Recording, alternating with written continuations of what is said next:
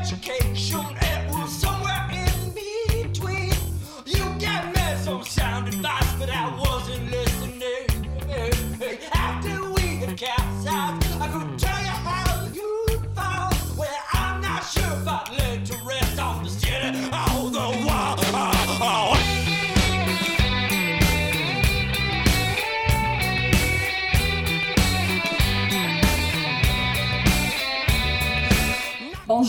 Bienvenue au Balado Le Camp de formation. C'est une série de formations pour les militantes étudiantes et les militants étudiants. Dans chaque épisode, nous recevons un ou une invitée qui est ancienne ou ancien militant dans la sphère de l'AC, l'Association pour une solidarité syndicale étudiante. Chaque atelier se veut historique et concret pour que la relève du mouvement étudiant progressiste et radical s'équipe d'outils pour les importantes luttes à venir. Nous remercions la FESPED UQAM pour le financement reçu pour ce projet. Je suis votre co-hôte Marion. et Samuel. Et aujourd'hui, euh, nous recevons Simon Tremblay-Pépin, qui est professeur à l'Université Saint-Paul actuellement, mais qui dans le passé s'est impliqué dans diverses grèves étudiantes au Québec, mais aussi à travers euh, l'IRIS, l'Institut de recherche et d'information socio-économique auquel il est chercheur associé. Mais en fait, pour la petite histoire, l'IRIS, en 2012 et un peu avant, a vraiment beaucoup aidé au mouvement étudiant en euh, réalisant plusieurs recherches, plusieurs argumentaires qui ont démontré que la culture scolaire était possible, elle était souhaitable, mais qui ont aussi donné un, un- on pourrait dire un narratif, une analyse plus grande de ce qui se passe en éducation supérieure. L'IRIS a abordé le sujet de l'économie du savoir. Et aujourd'hui, c'est de ça qu'on va traiter avec Simon, qui a été vraiment en 2010, 2011, 2012, une des principales, une voix, pardon, qui a vraiment euh, thématisé, vulgarisé et présenté ce concept à l'ensemble du mouvement étudiant. Alors, Simon Tremblay-Pépin, bonjour et bienvenue parmi nous. Bonjour Samuel, bonjour Marion. C'est vraiment un plaisir de te revoir parmi nous euh, aujourd'hui. Et euh, je commence d'emblée en me posant la question directement, l'économie du savoir, la marchandisation de l'éducation, qu'est-ce que c'est? L'économie du savoir, c'est une transformation de l'économie euh, capitaliste euh, de nos sociétés occidentales. Pour dire les choses simplement, euh, le- l'Occident se retrouve dans une situation compliquée. Il n'y a plus vraiment de grosse production industrielle qui se fait en Occident. C'est plus ici qu'on fait les biens du monde. hein. Ça se passe surtout dans le sud global. Et il faut quand même croître économiquement. Il faut que nos, euh, nos entreprises, corporations, les grands conglomérats continuent à produire. Comment ils vont réussir à produire plus, à faire plus d'argent? Euh, L'économie du savoir vient d'une certaine façon être la réponse à cette question-là. Si on produit plus chez nous, qu'est-ce qu'on va faire? Eh bien, la réponse pour ça, c'est l'innovation. On va créer des nouvelles idées, des nouveaux produits, et c'est à travers ça qu'on va réussir à faire plus d'argent. Et là, vous pourriez me dire, bah, OK, mais quel est le rapport avec l'université de tout ça? Ben, c'est que dans la logique de l'économie du savoir, l'université est le cœur de l'innovation, est le cœur de ce qui permet l'innovation, parce que c'est là que se passe la formation des gens qui vont innover, mais c'est aussi là que se fait la recherche qui va permettre aux entreprises euh, de pointe de faire des innovations, de les breveter et de faire de l'argent. Donc, il n'est pas, pas question ici de rapatrier de la production des pays du Sud vers le Nord. Il est question de continuer à faire la production dans le Sud, mais d'avoir les idées, d'avoir les brevets dans le Nord et de profiter de cette propriété intellectuelle pour pouvoir dégager des profits. Donc, vous comprenez que là, l'université, qui est traditionnellement à l'extérieur du champ de production, sauf pour la formation des travailleurs et des travailleuses, mais même là, c'est pas nécessairement sa job de façon euh, si importante que ça traditionnellement. Elle est ramenée au cœur du processus productif où on dit il va falloir que ce soit de là que nous naissent non seulement les travailleurs spécialisés, mais aussi les idées et la recherche. Et ça, ça va transformer profondément l'université, à la fois dans sa fonction de ce que moi je fais dans la vie, enseigner, hein, faire, du, travail avec des, avec des jeunes pour qu'ils comprennent des idées, mais aussi dans la recherche, quand on fait du travail pour approfondir la connaissance, ça va changer le modèle de l'université, l'économie du savoir. Et là-dedans, la hausse des frais de scolarité est un effet de cette transformation, un effet relativement secondaire de cette transformation un peu gigantesque, mais qui affecte directement la vie des étudiants. Et c'est peut-être là que les étudiants et étudiantes se rendent compte qu'il y a quelque chose qui est en train de se transformer autour d'eux autres, Mhm. Euh, Mhm. parce qu'ils voient les frais augmenter.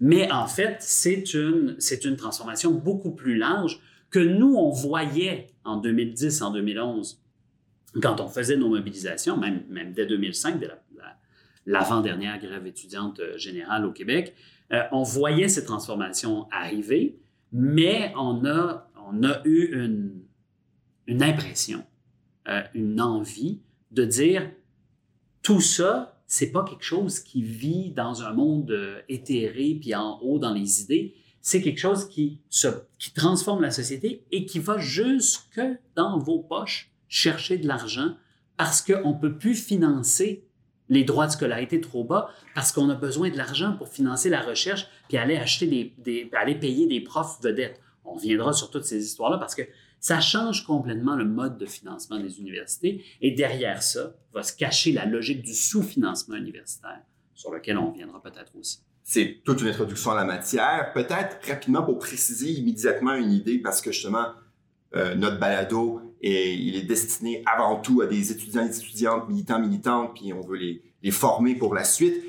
Tu as fait le lien entre une hausse des frais de scolarité et la marchandisation de l'éducation ou l'économie du savoir. J'emploie les deux concepts là, comme un peu des synonymes ici. Là. Oui. Euh, tu dis que c'est un effet, un des effets concrets de cette économie du savoir-là dans les universités. Mais plus, euh, plus précisément, Comment on- ça se passe? Comment ça se passe? Comment Mhm. ça se manifeste? Pourquoi on voudrait hausser les frais de scolarité? En fait, pourquoi la hausse des frais est une conséquence d'une conception marchande de l'éducation postsecondaire? Partez du point de départ que je vous ai donné. On a changé de mode de production. On veut maintenant que les universités produisent des brevets pour les entreprises, puis produisent des travailleurs de haute spécialisation, ingénieurs, euh, travailleurs du secteur des technologies, etc., etc. Qu'est-ce que le gouvernement peut faire pour favoriser que ces universités, mettons le gouvernement du Québec, voudrait que ces universités soient à la page, soient comme les universités américaines et puissent produire beaucoup de brevets? Bien, il doit faire deux choses. D'abord, favoriser le financement de la recherche universitaire. Donc, transférer de l'argent qui allait à l'enseignement et l'amener vers la recherche. À partir du moment où il fait cette transformation-là, bien évidemment, il y a moins d'argent qui est consacré à l'enseignement et donc au paiement des frais pour les étudiants et étudiantes. Le gouvernement leur dit, dit aux universités, vous devez prendre cette somme d'argent-là et l'utiliser strictement en recherche, pas dans d'autres choses.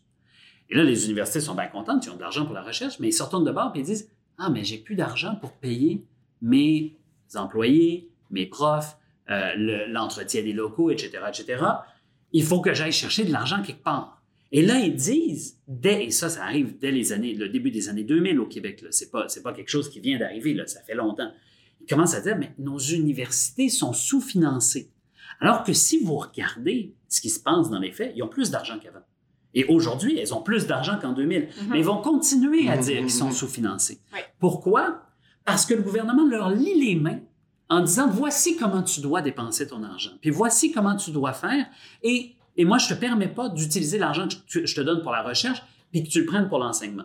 Alors, les universités disent ben, très bien, tu me lis les mains, mais donne-moi plus d'argent de la poche des étudiants en augmentant les frais de scolarité pour que je puisse avoir le moyen de financer leurs études, puis d'avoir euh, des profs. Et là, en plus, le gouvernement leur dit, mais nous, on veut des universités d'excellence. hein. On ne veut pas des universités de, queue de peloton.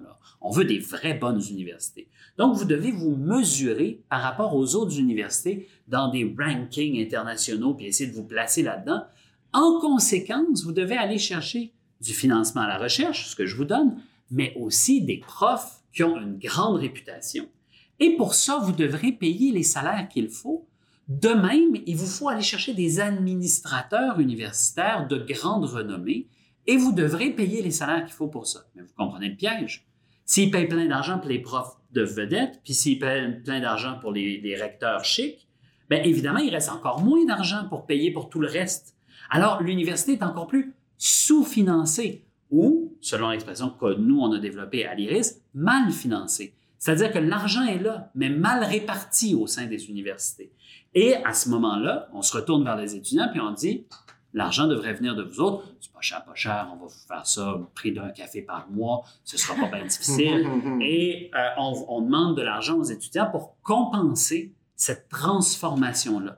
Donc, ça semble far-fetched quand je vous dis, ah oui, il y a la grande transformation des universités, puis à la fin, ça va chercher dans les poches des étudiants et étudiantes. Mais en fait, c'est effectivement ce qui s'est passé et l'IRIS a documenté cette transition-là qui commence dès 95, quand le gouvernement euh, fédéral veut rembourser sa dette et commence à définancer les institutions universitaires, sauf la recherche. Il maximise le financement de la recherche c'est euh, la mise en place des gros fonds, CRSH, etc., etc., pour la création de, de, grands instituts de recherche.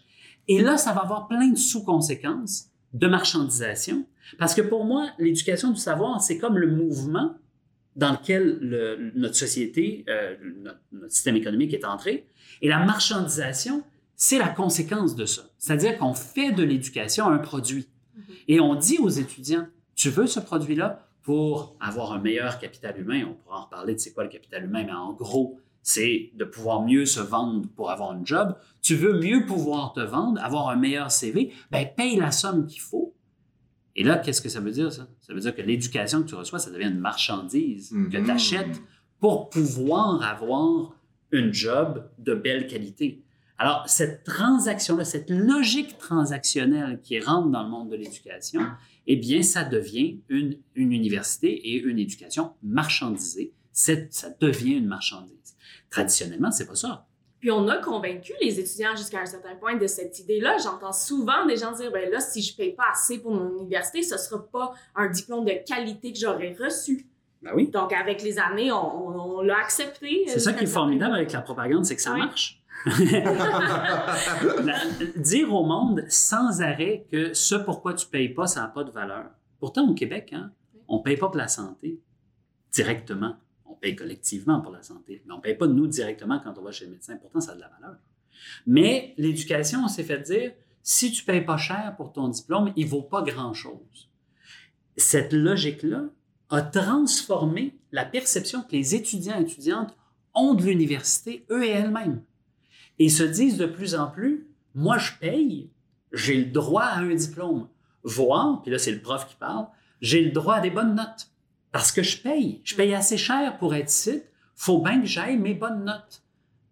Parce que moi, je veux avoir une bonne job. Et qui veut avoir une bonne job doit avoir des bonnes notes. En conséquence, mes profs devraient me donner des bonnes notes. Cette logique-là, qui n'est pas, pas, je suis pas sûr parce que les étudiants sont plus méchants ou plus niaiseux qu'avant, ils sont tout simplement intégrés dans une logique de marchandisation, de commercialisation puis de clientélisme qui les place dans un statut de client où ils vont à l'université comme des clients. Et ça, et ça c'est extrêmement dangereux. Vraiment, c'est intéressant parce que, tu sais, quelque part, l'université a toujours formé des travailleurs et travailleuses de pointe. Tu sais, on- Des, médecins, des, mé- des médecins, des avocats, des avocates, par exemple, Oui. des économistes, hein, euh, 20e des, siècle, des scientifiques, tout à fait, euh, jusqu'à encore aujourd'hui. Alors, on n'est pas, je pense pas, on est là pour dénoncer le fait que l'université forme des personnes qui exerceront un métier qui demande un certain savoir ou une certaine connaissance, une certaine expertise. Je pense qu'on ce qu'on dénonce ici, c'est que l'université ne devient que ça. C'est comme si l'éducation devenait ou se réduisait à une formation. Exact. Et, et c'est une transformation qui est extrêmement importante du point de vue du contenu des cours. Parce que si tu dis, moi, mon, l'université, traditionnellement, l'université, c'est un truc qui est, qui est presque millénaire maintenant. hein. Ça fait presque 1000 ans qu'il y a des universités. Ça en fait 8, 8 900. Ce qu'elle faisait, c'est la transmission de la culture. hein. C'est ça le rôle de l'université. C'est qu'une génération raconte à la suivante qu'est-ce que l'humanité sait et a appris, puis ça permet que ça permet que les civilisations, ça permet que l'humanité reste avec le même bagage de connaissances que ce qu'on avait auparavant. Euh, évidemment, ça passe par des bibliothèques, ça passe par des profs, ça passe par des cours, par mille et une façons, mais l'université rassemble tout ça, d'où son caractère d'universum. Hein? Son nom vient pas de nulle part, l'université, elle rassemble le monde des connaissances au même endroit.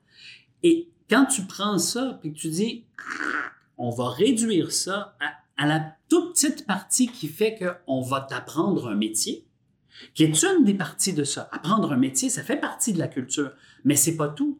Apprendre euh, la, la, littérature de toutes les civilisations de la planète, c'est pas un métier. Hein, tu peux être écrivain, tu peux même être analyste de texte, tu peux commenter, mais la littérature elle-même, c'est un objet de la culture. Et s'il n'y a pas d'université pour maintenir cette connaissance sur la littérature, pour donner un exemple, j'aurais pu parler de la musique ou de la physique quantique, hein, euh, tout ça fait partie de la culture humaine. Si tu n'as pas cet espace-là, on perd le sens de l'université. Et quand on le transforme à juste devenir je vais te former pour que tu ailles cette job précise-là, ce que les universités tentent de plus en plus à faire, puis quand on revoit les programmes, on tend à les mettre de plus en plus proches, de les adapter aux besoins du marché du travail, pour dire comme le dit notre gouvernement, eh bien, plus on les adapte aux besoins du marché du travail, moins on est sur la culture, plus on est dans une réponse à une demande. Le marché du travail nous dit, j'ai besoin de travailleurs qui font ça. Puis on dit, ben oui, on va te fournir des travailleurs qui font ça et that's Mais ça, c'est détruire le lieu qu'on avait en commun où on va pour s'éduquer puis pour apprendre au-delà d'avoir un job. Il y a plein de gens qui sont à l'université qui ont déjà un emploi euh, ou qui vont à l'université en disant ben moi je fais mon emploi à côté mais je continue à faire un doc, à faire une maîtrise, etc. parce que je veux faire avancer la science, faire avancer la culture. Et, tous ces éléments-là, on les fait disparaître tranquillement en disant c'est pas rentable, ça nous apporte pas d'argent. Bien, le but de l'université, c'est pas de faire de l'argent, c'est pas de permettre au business de faire de l'argent. Pour dépendre. En tout cas, on peut tout à fait constater la transformation qui nous amène de partir de cette vision de l'université traditionnelle à une vision euh, contemporaine de l'université qui est simplement un, lieu de formation de main-d'œuvre. C'est, puis encore même, en fait, aujourd'hui, il y a même un exemple récent. Alors, récemment, le gouvernement annonçait son opération main-d'œuvre où on promotait, on promouvait, excusez-moi, des euh, bourses d'études pour des emplois euh, qu'on a besoin pour combler la, la pénurie de main-d'œuvre. Euh, mais ces bourses-là, au final, ne sont que pour, en fait, certains métiers dans la fonction publique. Bon, mais il y a un réel besoin criant là. Mais outre ça, pour le privé, on parle encore une fois d'ingénieurs, de génie et bon, certains emplois de construction. Ça, c'est pas à l'université, mais encore une fois, on voit vraiment là cette priorisation de certains métiers. Et là, comment on le fait? En encourageant certains comportements chez les étudiants et étudiantes pour prioriser certains domaines d'études au détriment d'autres. Donc, dans ton exemple de tantôt, probablement que le marché du travail n'a pas un besoin criant pour des personnes formées en littérature. Ni en mathématiques pures, ni euh, en sciences humaines. Euh, il n'y a pas de besoin pour ça, ou du moins, il les perçoit comme moins pressants parce qu'ils sont moins générateurs de profits immédiats. Cela dit, en ce moment, il n'y a pas grand monde avec un diplôme universitaire qui a de la difficulté à se trouver un job.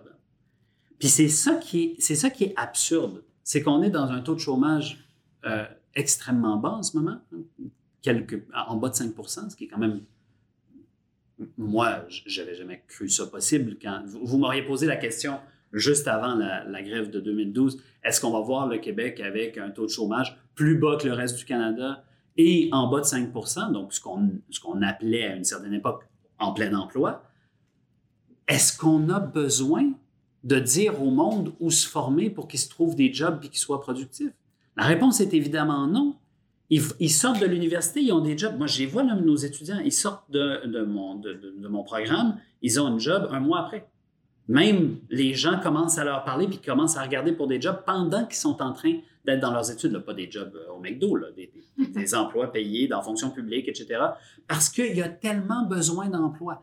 Là, ce qu'on nous dit, c'est non, il faut dire au monde, où aller étudier. Il faut leur dire, étudiez pas en fonction de ce que vous voulez faire, étudiez en fonction de ce dont les entreprises ont besoin. Ben, moi, j'ai l'impression que les gens sont davantage, euh, sont des meilleurs travailleurs et travailleuses, si on veut avoir cet, argument totalement instrumental, mais aussi sont des, citoyens et des citoyennes plus heureux, euh, qui, qui amènent la société ailleurs quand ils étudient dans le domaine qui les intéresse pour vrai. Pas quand ils font un calcul, parce que c'est ça aussi le clientélisme. C'est là où ça devient complètement débile. C'est quand tu dis, ah, je vais étudier dans tel domaine parce que le taux de placement est meilleur, parce que mon salaire va être supérieur, donc je vais pouvoir mener une belle vie puis faire plein d'argent. quand c'est ça qui te mène à prendre tes décisions euh, au niveau de, tes choix universitaires, tu es assez loin de tes passions, de ce, de ce qui te branche dans la vie, et tu te diriges vers une vie qui, qui va avoir des grands problèmes de sens. Et ça, notre gouvernement encourage ça avec le genre de programme dont tu parles. Il n'est en train de donner des bourses à des gens qui vont aller faire euh, des études poussées en physique parce que pour la beauté de, l'équation mathématique qui leur permet de comprendre la théorie des cordes. Pas, c'est pas ça qu'ils vont financer.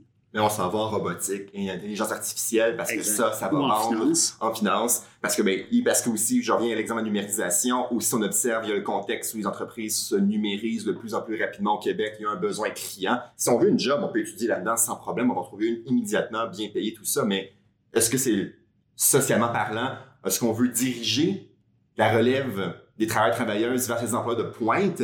C'est la question. Est-ce qu'on veut, en fait, on, S'ils bien- veulent y aller, tant mieux. c'est ça, tant mieux, mais on veut-tu uniquement. Est-ce qu'on veut uniquement donner ce choix-là? En fait, se donner uniquement un seul choix, c'est un peu, redond- un peu euh, contradictoire, mais c'est un peu ça, en fait, qui se passe. Mais c'est-à-dire qu'on est, on a, on transforme, puis c'est lent. hein. Les universités, ça change pas euh, en, en deux secondes, là.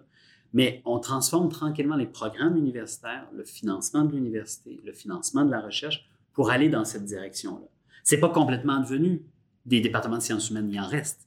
Euh, des, euh, de la socio, de la physique, euh, des maths, il y a plein de gens qui en font encore. Mais la logique, c'est que ces gens-là vivraient au crochet des autres départements qui, eux, sont productifs, puis eux, sont bons pour la société. Cette, cette, cette pensée-là est, est bête. C'est niaiseux de penser comme ça. C'est pas du tout le rôle de l'université de faire ça.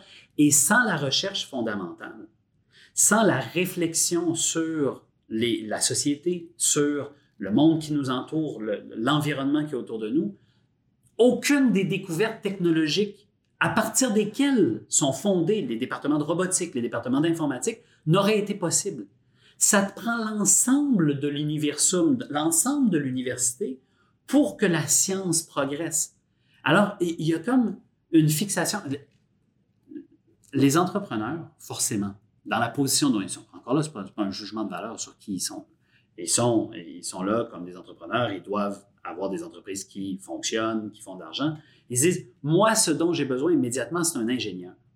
Mais ils ne sont pas dans une position pour réfléchir, pour dire, ouais, mais l'ingénieur d'aujourd'hui, c'est le produit de 400 ans de travaux sur la physique, la chimie, la biologie, euh, qui permettent qu'on ait cet ingénieur-là aujourd'hui. Donc, si j'en veux des encore bons dans 30 ans, il faut qu'il y ait des développements dans toutes les autres sciences pour que je puisse encore générer des profits dans 30 ans. Mais ça, c'est totalement en dehors de leur champ. Puis, à la limite, je les comprends. Eux autres, ils ont un, un, un business line à, à avoir, puis à la fin, il faut que ça balance, puis il faut qu'il y ait euh, de l'argent dans les comptes. OK. Mais ça ne doit pas être eux qui disent à l'université quoi faire. Or, le financement privé des universités augmente, le financement de la recherche par les entreprises augmente. Donc, c'est de plus en plus eux autres qui financent la direction que prennent les universités, de moins en moins de gouvernement. Et pire encore, quand le gouvernement prend des décisions, il se fait souvent le porte-parole de ces gens-là. Alors, tout ça ensemble, c'est ça la marchandisation puis la transformation de l'université. Donc, quand en 2012, les jeunes disaient on se bat contre la hausse des frais de scolarité, mais aussi contre la marchandisation de l'éducation, c'est de cette transformation-là de l'université euh, qui parlait. Et, et si on a gagné sur la hausse des frais de scolarité, et contrairement à ce que dit Jean Charest, Francis Veil ou euh, autres, Pierre McSween. avec McSween, euh, on a gagné. On a gagné et on a permis à plein de gens d'aller à l'université pour beaucoup moins cher que ce qu'ils avaient, euh, ce qu'ils auraient payé si Jean, si, si, euh, Jean Charest avait réalisé ses rêves les plus fous. Euh, mais néanmoins, il y a une chose sur laquelle on n'a pas gagné, c'est la marchandisation de l'éducation. Et elle, elle continue. La, croissance de l'économie du savoir, c'est encore en cours aujourd'hui. Et moi, comme prof, parce que je suis devenu prof entre-temps, je le constate comme travailleur dans une université à quel point ça augmente l'économie du savoir, à quel point c'est de plus en plus. Oui, tout à fait. Puis je me permets de ce moment-là pour aussi parler un peu de nos cégeps. Tantôt que je posais des questions, je parlais d'éducation postsecondaire, mais il faut aussi savoir que ben, nos cégeps font aussi partie de l'éducation postsecondaire et eux aussi sont affectés par euh, l'économie du savoir. Il y a aussi en ce moment avec Perspective Québec des bourses attribuées à certains programmes. Encore une fois, il y a des besoins criants à la fonction publique, certes, mais c'est un programme technique qu'on juge pour le privé essentiel, cette priorisation-là pour des, des, des, emplois d'expertise spécifiques. Encore une fois, c'est pas une question de. En fait, la question est de se dire est-ce qu'on veut prioriser ces emplois-là, ces formations-là, au détriment des autres? On voit également qu'il y a une certaine tendance à uniformiser les cours entre les différents cégeps pour, c'est un objectif noble, favoriser la reconnaissance des acquis. Effectivement, personne n'a envie de faire deux fois le même cours si la première fois tu as déjà réussi. Mais à travers cet objectif-là, on uniformise les cours, on perd une spécificité de ce qui est enseigné. Euh, on observe de plus en plus des cégeps à distance se développer. La pandémie a accéléré ce processus-là, ou alors on se dit, il est même plus nécessaire de se rassembler dans un lieu en commun pour réfléchir et apprendre ensemble. Et ce, cette vie commune de l'éducation, on peut faire ça dans le confort de chez soi, devant un ordinateur, pour se former. Cette temps, oui, c'est des fois on aime ça, se lever plus tard, c'est plus pratique devant l'ordinateur. J'en conviens. Mais l'idée, c'était cette tendance-là. En fait, ce changement technologique-là, pédagogique, c'est une tendance sociale plus large où on voit l'éducation un bien de consommation qu'on peut consommer dans le confort de son salon. C'est tous Et les... où on est très des individus, là. Je veux dire, Oui. on n'a pas eu le choix, là. Il fallait passer en ligne pendant la pandémie, il n'y a pas de doute. OK. Mais néanmoins, quand on voit les directions d'établissements ou les ministères commencer à dire bon, ben, une on a tous appris là-dedans, on pourra en profiter pour en faire plus de l'éducation à distance. Quelle vision de l'éducation il y a en arrière de ça? La vision de l'éducation qu'il y a en arrière de ça, c'est que c'est- encore plus un produit. C'est un cours que tu achètes. Tu n'es même plus en relation avec une cohorte, avec des étudiants, étudiantes. Tu vas plus devoir prendre la bière ensemble, discuter, avoir des. construire un réseau, pas juste un réseau socio-professionnel, un réseau d'amis qui va te, te rester pour le restant de, de- de ta vie. Tu- non, c'est plus ça. Tu achètes un prof qui parle dans une petite boîte, que tu écoutes, tu prends des notes, puis après ça, tu as appris une matière. Mais ça enlève totalement le, rapport humain. Moi, je, on est encore à distance euh, dans mon université et j'ai très, très hâte de rentrer sur le campus, de revoir mes étudiants et étudiantes, de former des groupes ensemble. Et ça, ça fait partie intégrante de la formation postsecondaire. Le cégep et l'université, euh, c'est aussi apprendre à vivre en groupe, à travailler ensemble, à se politiser à travers le fait d'être une communauté d'étudiants qui a des conditions similaires, des besoins similaires et la capacité politique de s'organiser. Et ça, ça fait partie de l'expérience euh, directe de l'université. Si on est tous chez nous, là, les profs et les étudiants compris, il n'y a plus rien. C'est plus une université, une, c'est une série de formations en ligne. Tu es sur un site web, tu choisis ce qui te tente, puis euh, merci, bonsoir. J'aimerais ça peut-être un peu changer un peu l'axe qu'on a. On a beaucoup parlé de la perspective de la formation, bref, ou l'éducation d'une formation professionnelle pour des besoins de pointe aujourd'hui. J'imagine former euh, aussi les futurs ch- chercheurs et chercheuses. Et ça, j'ai parlé un peu. Tu as ouvert notre atelier en parlant de la recherche qui était marchandisée. J'aimerais un peu plus me, maintenant me- me- qu'on se concentre un peu sur ça. La recherche marchandisée, cette économie du savoir qui vise à faire la recherche, bref, une source de, de création de valeur et de profit potentiel. Euh, concrètement, as parlé donc d'une recherche qui s'oriente pour les entreprises, moins de recherche fondamentale, mais un peu plus le détail. Ben, écoute, c'est assez, assez simple. La recherche universitaire, qu'est-ce que c'est? Admettons qu'on sépare deux mondes, là, les sciences pures et les sciences humaines. En sciences pures, beaucoup, beaucoup de ressources nécessaires pour faire la recherche, hein, des machines qui font une, seule affaire puis qui coûtent des millions, là, bon, ces affaires-là. Euh, OK, il y a ça. Et des scientifiques, c'est-à-dire des profs d'université, avec leurs étudiants étudiantes de deuxième cycle, hein, qui travaillent ensemble puis qui produisent de la connaissance puis de la réflexion. Pour les euh, syndicats qui nous écoutent, qui sont associés à ça, aussi tout un personnel d'experts et d'experts de recherche qui sont présents aussi, faut pas les oublier. bien entendu, et des travailleurs euh, et des travailleuses étudiants qui sont euh, également employés pour l'assistanat de recherche. Donc, toutes ces, toutes- toutes ces équipes-là travaillent ensemble pour faire avancer du savoir. Le, le point de départ de ça, c'est de dire le savoir est généré par les spécialistes qui disent on a tel problème, il faut le résoudre, puis on travaille sur ce problème. Le moment où tu peux, où tu peux agir sur, sur quoi travaillent ces gens-là, c'est il y a deux moments. Quand tu les finances, tu leur dis je veux bien te financer si tu travailles sur ceci.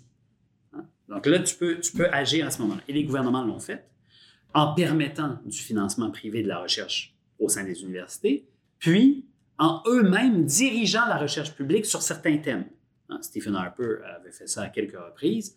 Euh, Aujourd'hui, on voit moins ça. c'est moins à la mode que ça l'a été, mais ça peut tout à fait revenir. Et souvent, euh, dans le domaine, parce que là, je suis en sciences pures, mais dans le domaine des sciences humaines, il y a souvent de ce type de contraintes où on dit il y a une bourse spéciale pour tel sujet ou pour tel autre sujet où on dirige la recherche sur tel enjeu.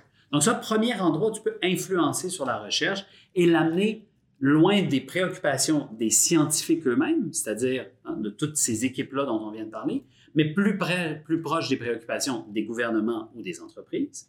Et le deuxième moment où tu peux influencer sur la recherche, c'est au point de sortie.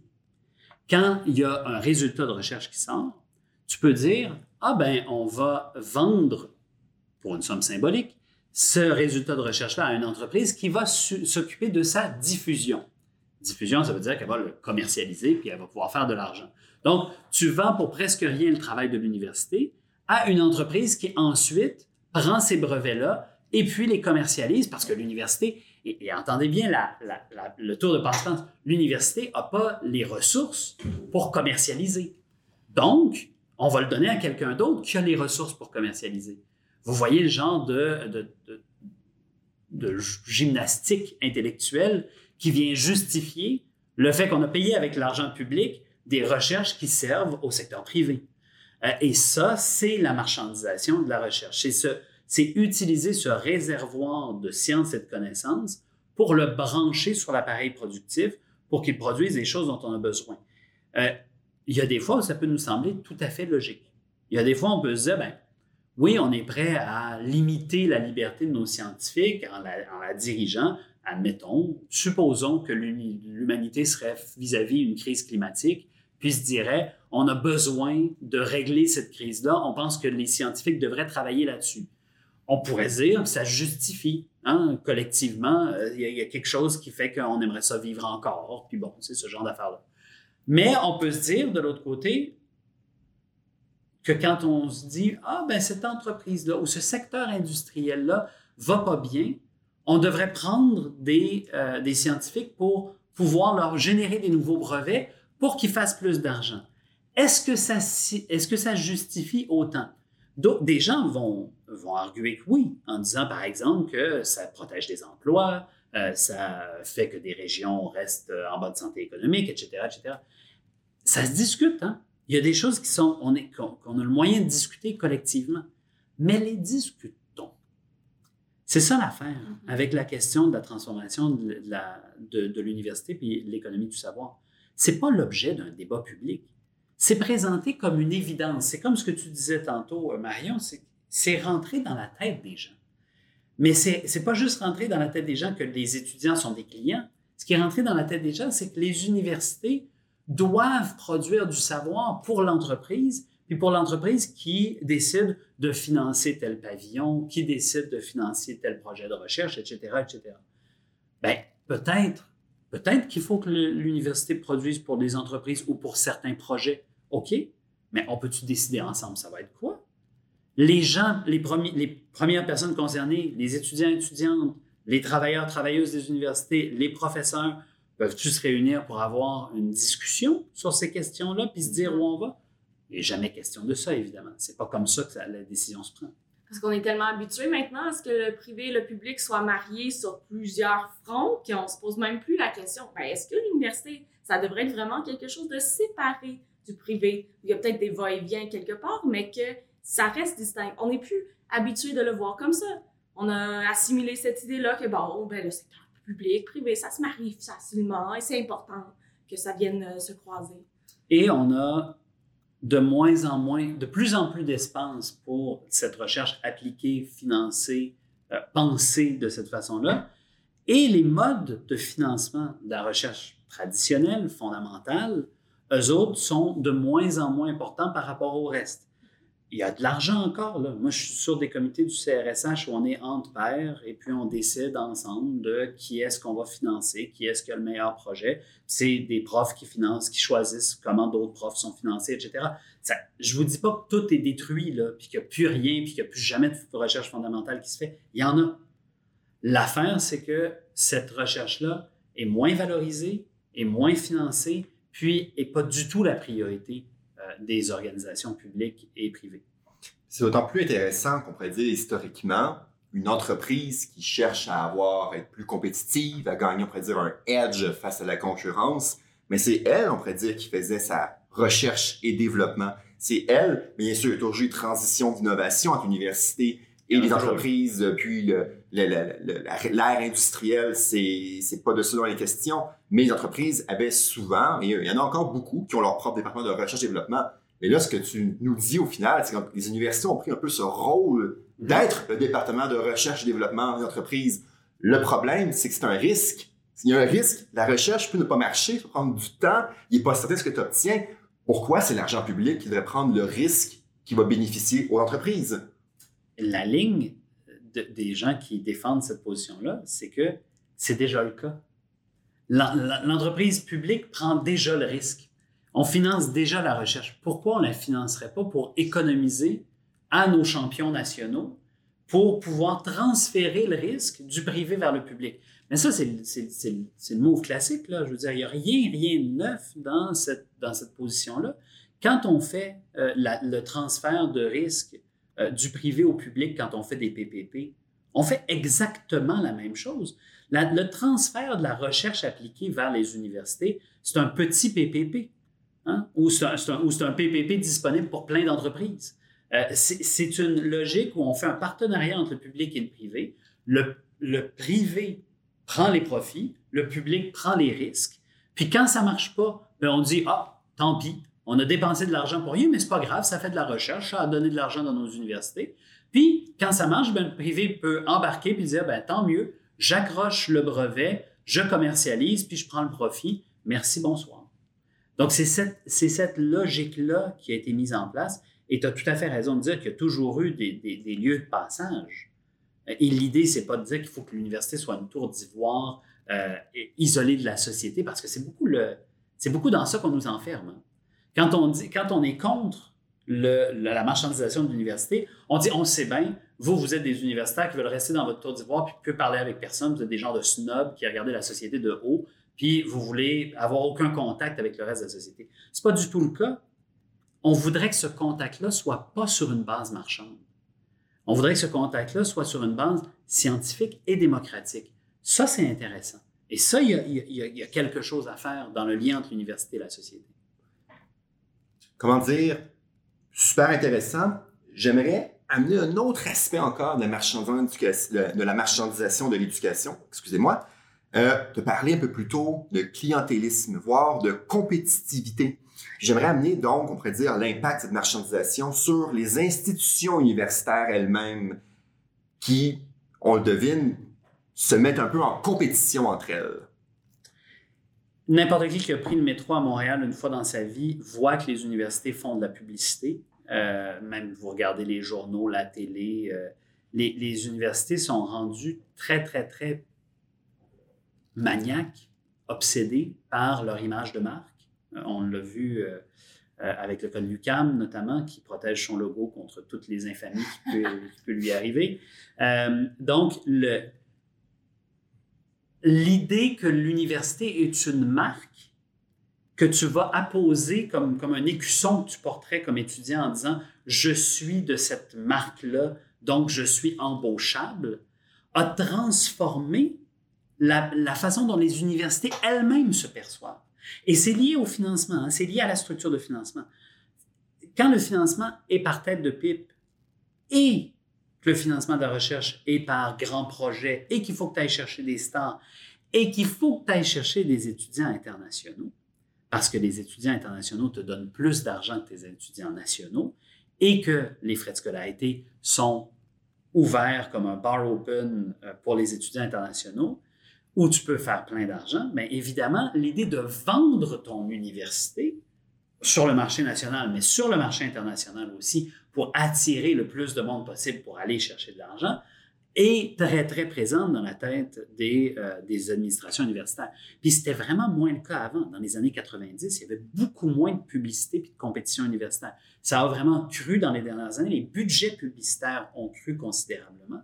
Et on se ramasse avec une université qui est en compétition, une université publique, Québec, qui sont toutes les unes en compétition avec les autres. Mais là, c'est un fou d'une poche, là, là, parce que vous avez tout le monde qui est financé à la même mamelle. Hein? C'est, l'État qui donne de l'argent à tout ce monde-là. Là. Il n'y a, a pas d'université privée au Québec. Il n'y a que des universités publiques. Et tout le monde dépense de l'argent, de l'argent public, pour faire de la pub les unes contre les autres pour le même bassin d'étudiants. Tu si c'était juste de la pub à l'international, je dirais le Québec essaye d'attirer du monde pour amener des gens au Québec. Bon, à la limite, financièrement, d'un point de vue comptable, ça pourrait se défendre. Mais admettons que je veux attirer Marion dans mon établissement, puis que l'UQTR veut l'attirer elle aussi, puis que nous autres, on dépense chacun 200 pièces pour avoir Marion chez nous.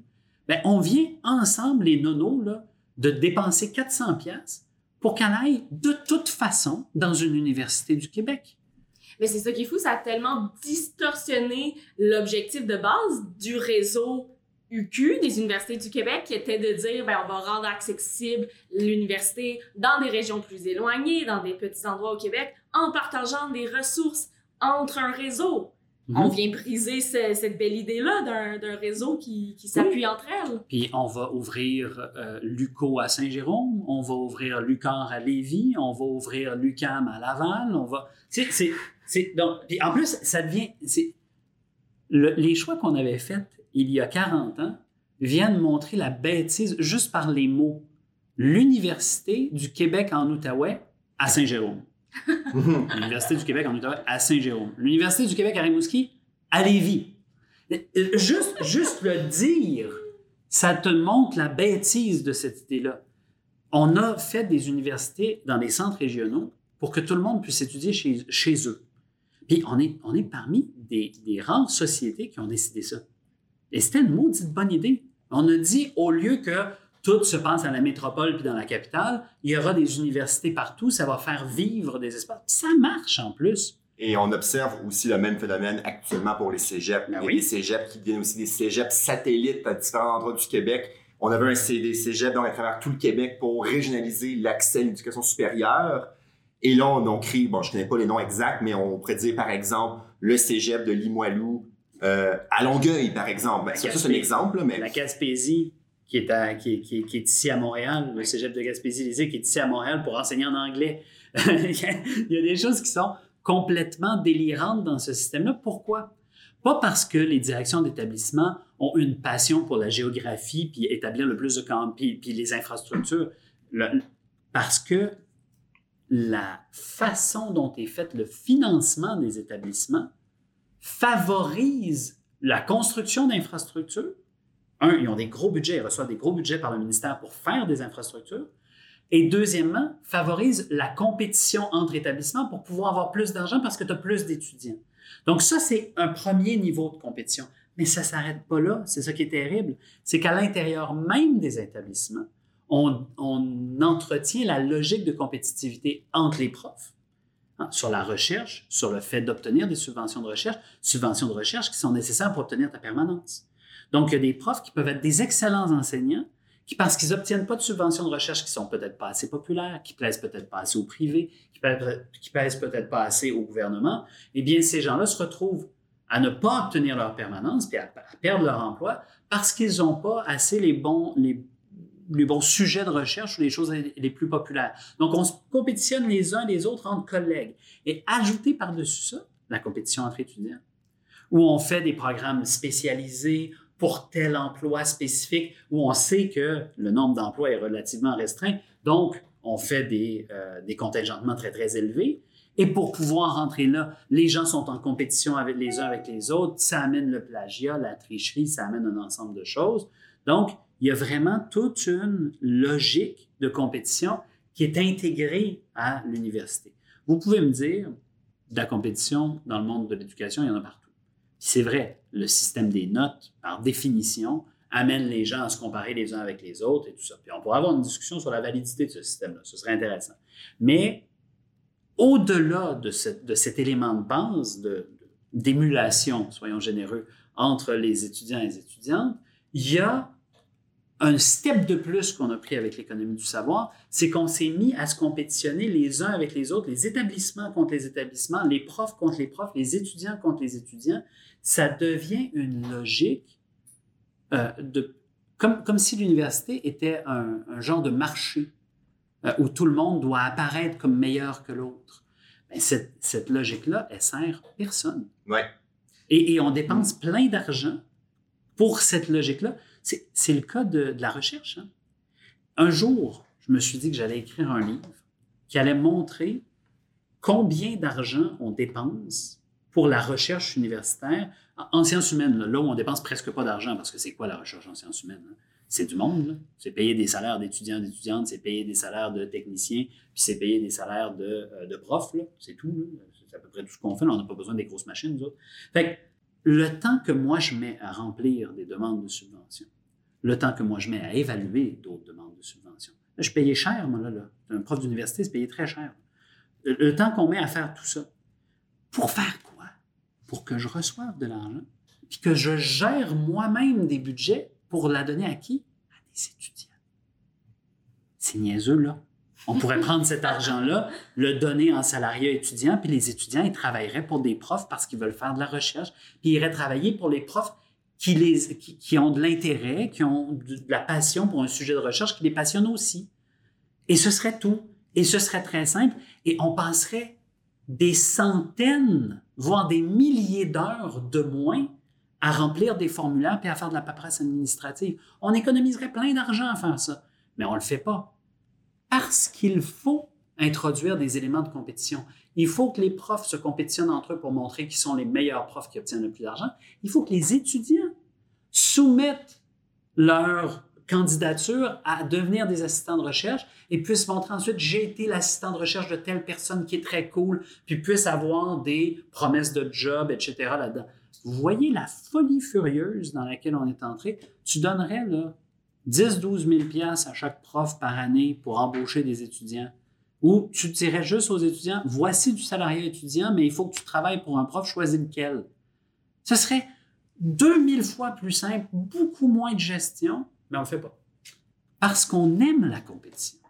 Puis, en fait, à ça, ça me fait penser, je recule un tout petit peu, quelques minutes avant de se lancer contre la compétition. Ben, en fait, tu as parlé des étudiants et des étudiantes internationales et internationales. Pour ceux et celles qui l'ignorent, il y a eu, il y a deux, quelques années, en 2018-2019, une hausse massive des frais de scolarité pour cette catégorie d'étudiants et d'étudiantes où l'université, maintenant, va pas, non, va non seulement, en fait, n'est pas obligé de fixer, de, en fait, doit, n'est plus à fixer un certain prix déterminé, comme nous, étudiants québécois, étudiants québécoises, ont payé, mais peuvent mettre le prix qu'elles désirent au premier cycle. Et ça permet, ça, la logique est vraiment, en mettant plus cher, on va pouvoir attirer les meilleurs talents. Les gens vont se dire, j'investis dans mon capital, j'investis en moi. Il y a vraiment un effet tordu de compétition à l'international pour aller chercher le plus d'étudiants d'étudiants internationaux en se disant, ben oui, ils sont prêts à payer le prix, ces personnes-là, parce qu'elles veulent une bonne éducation. Et les universités s'en mettent- les universités s'en mettent plein les poches.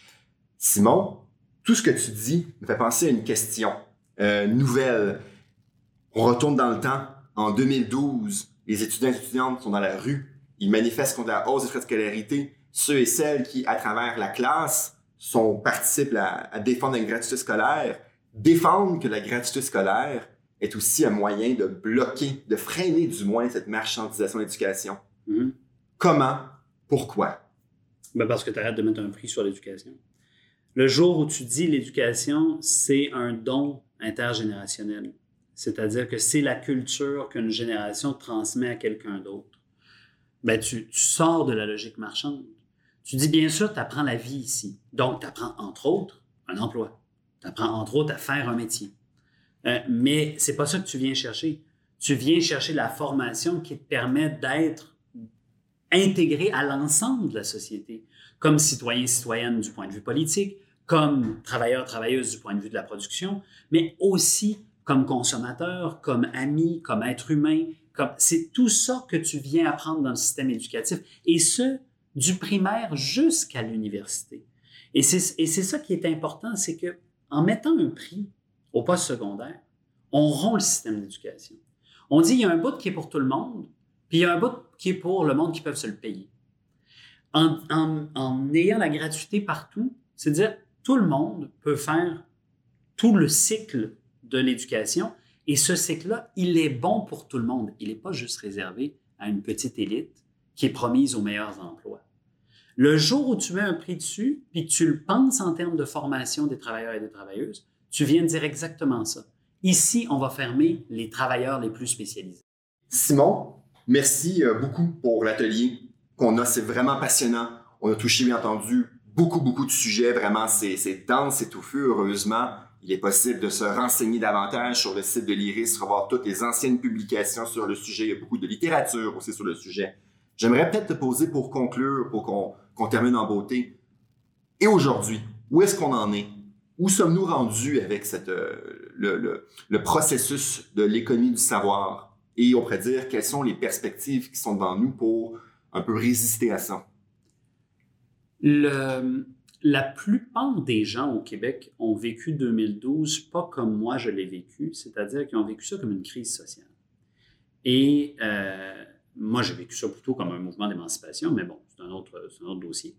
Ça a donc créé un tabou sur la question de, euh, de l'éducation, des droits de scolarité, de l'éducation postsecondaire. Dans les dix dernières années au Québec, on a très peu parlé de l'université. Euh, et je pense que ça a été, somme toute, à notre désavantage. Euh, parce qu'on a très peu parlé de où s'en allait l'université.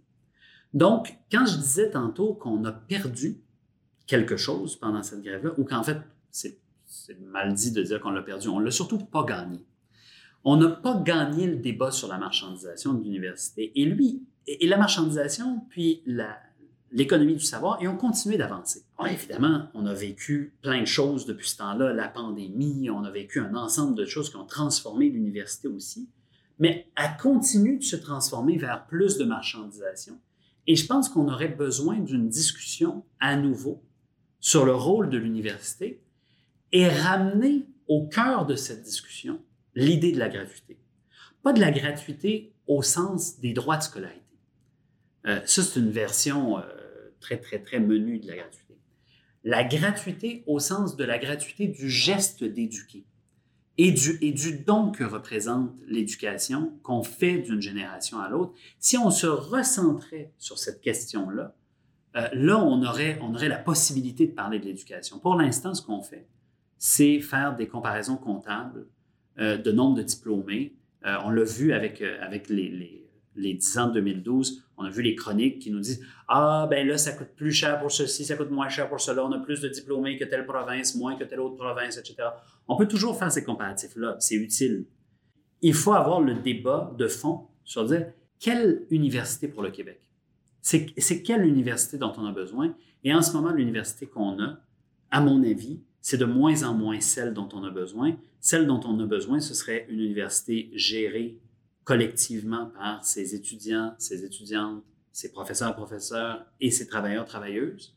Euh, ce serait une université qui a comme objectif la recherche fondamentale, l'enseignement euh, et évidemment le, le lien avec la communauté, mais le lien avec la communauté parce que c'est intéressant puis parce que c'est pertinent de le faire démocratiquement et non pas pour pouvoir faire plus d'argent. Puis enfin, une université qui pense les grands enjeux, les grands débats de notre époque, notamment dans, dans le cas qui nous concerne en ce moment, euh, la transformation qu'on a à opérer pour être encore en vie dans euh, 150 ans. Eh bien, Simon, chercheur associé à l'IRIS, professeur à l'Université Saint-Paul, merci beaucoup pour le temps pris avec nous, euh, ce qui met fin euh, au balado euh, sur l'économie du savoir. Merci. Merci Samuel. Il nous reste que seulement vous souhaiter euh, à tous et à toutes, euh, chers auditeurs, chères auditrices, une bonne journée. On espère vous voir au prochain épisode du balado Le Camp Formation.